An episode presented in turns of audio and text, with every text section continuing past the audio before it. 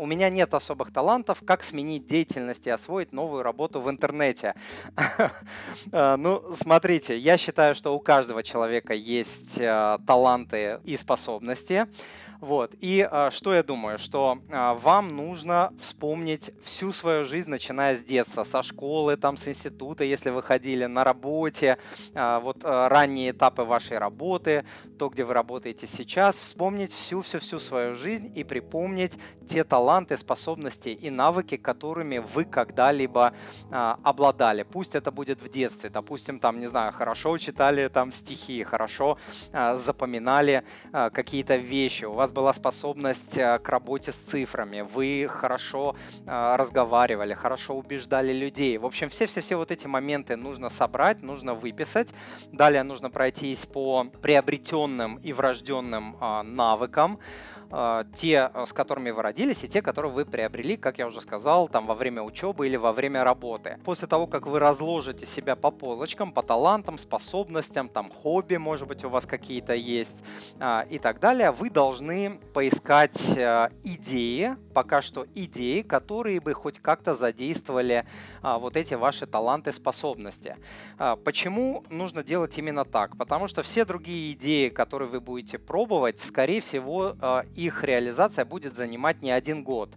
Вот э, я часто даю, даю в пример вот проект MoneyPapa.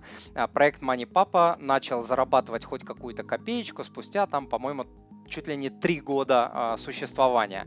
Чтобы продержаться эти три года и не перегореть морально, чтобы вот заниматься это, э, этим а, с таким рвением, как это делаю, допустим, я, нужно любить, что ты делаешь.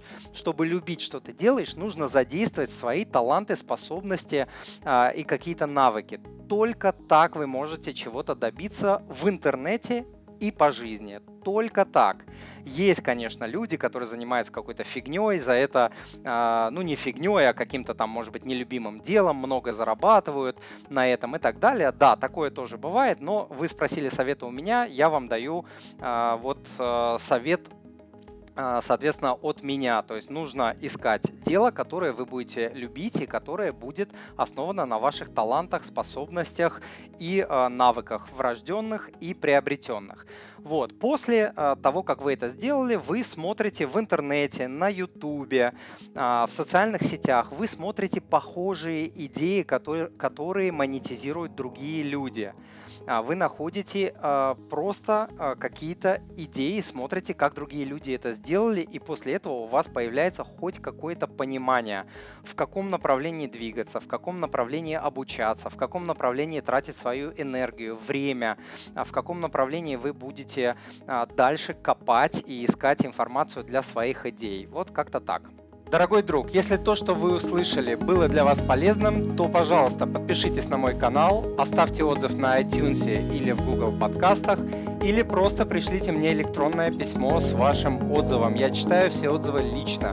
Заранее большое спасибо.